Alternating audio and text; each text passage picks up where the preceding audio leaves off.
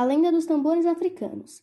Conta-se que os macaquinhos de nariz branco da região quiseram um dia trazer a lua para perto da terra.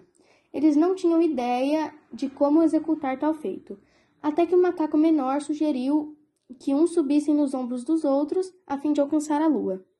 O grupo de macacos colocou o plano em ação e o macaquinho menor foi o último a subir, conseguindo chegar no céu agarrando a lua. Mas antes que conseguissem puxar o satélite, a pilha de macacos desmoronou e todos caíram, menos o macaquinho, continuou agarrando a lua. Uma amizade então cresceu e a lua presenteou o pequeno animal com um maravilhoso tambor branco, que ele logo aprendeu a tocar. O macaquinho ficou por muito tempo morando na lua, mas um dia começou a sentir saudades da terra e de seus amigos e da natureza. Ele então pediu à sua amiga que o ajudasse a retornar para sua casa. A lua ficou chateada e respondeu: Mas por que você quer voltar? Não está mais feliz aqui com o tamborzinho que eu te dei? O macaco lhe explicou que gostava muito, mas que tinha saudades.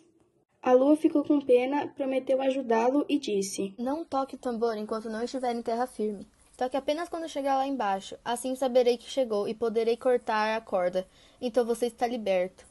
O macaco concordou. Ele se sentou em seu tambor e foi amarrando a uma corda que começou o processo de descida. Enquanto descia, o macaquinho olhava o seu tambor, surgiu uma vontade irresistível de tocá-lo. Ele começou a tocar bem baixinho, para a lua não ouvir. Mas mesmo assim, a lua escutou e cortou a corda conforme combinado. O macaco começou a cair e, ao chegar no chão, não resistiu e morreu. Mas antes, uma menina que passeava por perto viu a queda. Ela foi até o macaco e ele disse: Isso é um tambor, por favor, entregue ao povo do seu país. A menina pegou um instrumento e correu para entregar às pessoas de sua família, contando o que havia acontecido. Todos adoraram o tambor e começaram a tocá-lo.